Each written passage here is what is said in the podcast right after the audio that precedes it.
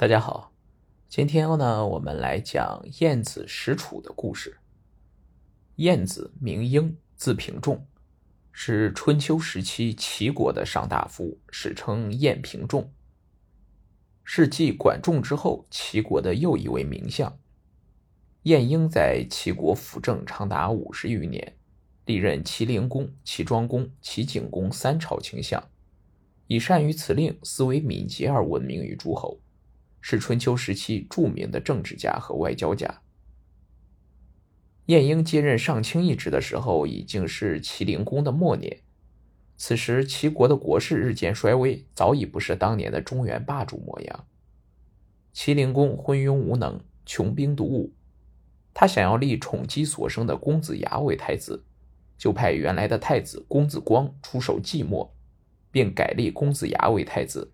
为了除掉公子光，还发兵攻打鲁国，以致国弱兵疲，人民困苦。晏婴内辅国政，屡尽忠言，可惜齐灵公充耳不闻。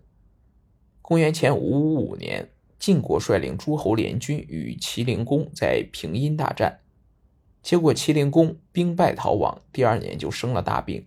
大臣们从寂寞迎回了公子光，并杀了公子牙母子。齐灵公得到消息，吐血而亡。太子光继位，是为庄公。庄公为了提高自己的威望，不听晏婴的劝告，执意对外用兵。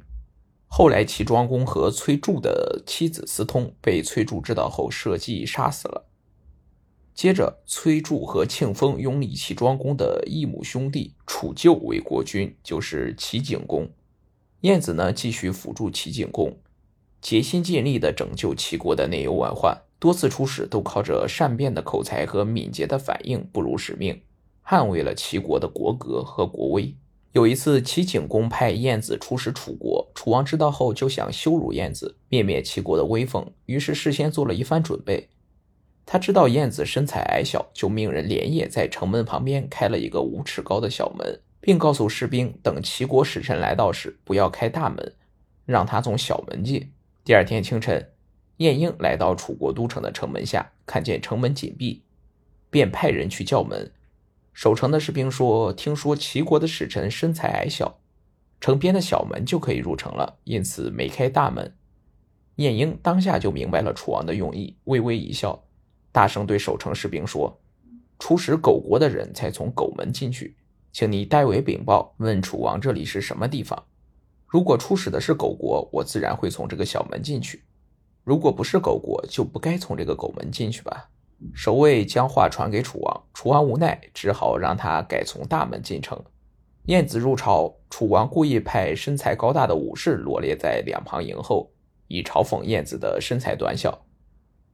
晏子就对接待他的李官说：“我此次出使楚国是为了两国的友好交往，并不是来宣战的，没必要用武士来迎接吧。”李官见势不妙，赶紧尴尬地命武士们退下。晏子进入楚国国都，来到下榻的馆舍。楚国的众大臣设酒宴为他接风，席间展开了激烈的辩论。楚交尹斗成然首先发难，说：“听说当初姜太公封到齐国时，比秦楚都要强，生产的货物都卖到鲁国和魏国。但是齐桓公过世后，多次被宋晋侵犯，早上和晋国结盟，晚上又和楚国结盟。齐国的君臣四处奔走，寻找靠山。”景公的志向，晏婴的才能，也没有比桓公、管仲差呀，怎么会沦落到这种地步呢？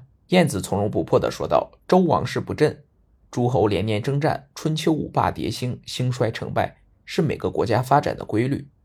晋国称霸前，晋文公在外流亡十九年，秦穆公时威震于西戎，其死后，秦国再也难现往日的辉煌。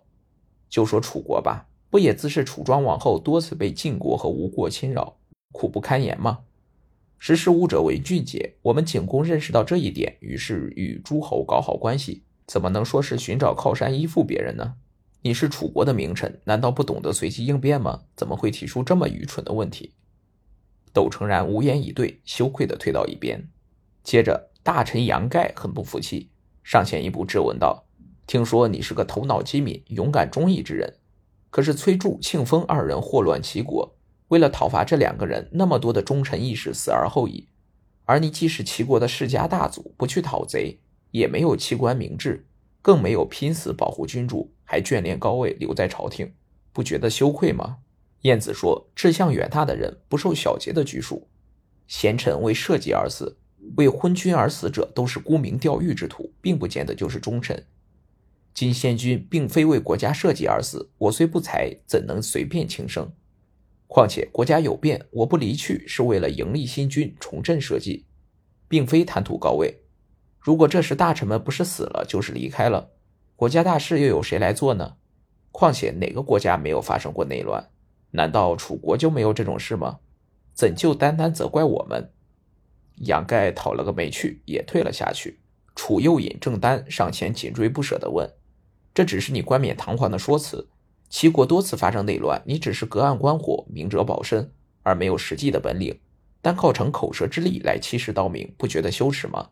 晏子回答：“那些叛乱我都没有参与，而且我有力保君王，这只是能屈能伸，未见得就事不关己。”单纯的旁观，如卿所言，我承认自己材料平凡，愧居高位，但无意在这里逞口舌之快，只是问有所答罢了。众位竞相提问，如果我拒不回答，岂不是太无礼了？郑丹也无话可答。楚太宰启将又发问：“你贵为相国，代表齐国的威仪，难道不该穿体面一点的衣服，驾乘豪华一点的马车吗？可是你衣着破旧，马车简陋，听说你身上这件狐裘已经穿了三十年了。”这是不是太吝啬了呢？晏子笑答：“你的见识何以如此短浅？自从我居相位以来，父母妻族都衣食无忧，而且还能救助七十多户人家的生活。我自己虽然生活简朴，但却可以扶危救困，帮助众人。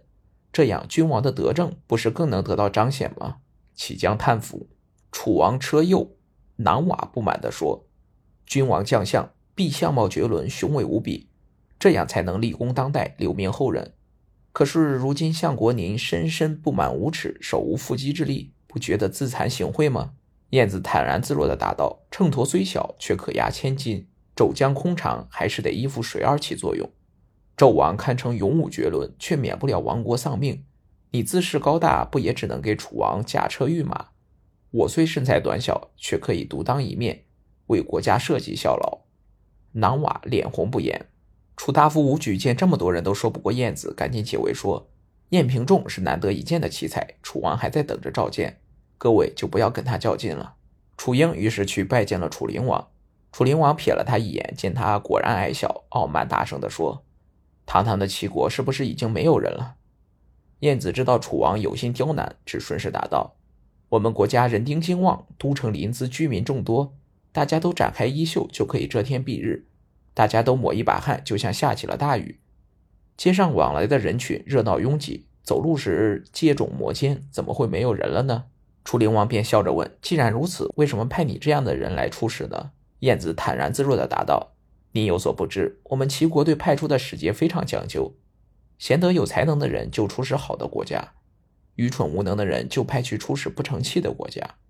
在众多使臣中，我最不起眼，也没有什么才能。”于是就被派来出使楚国了。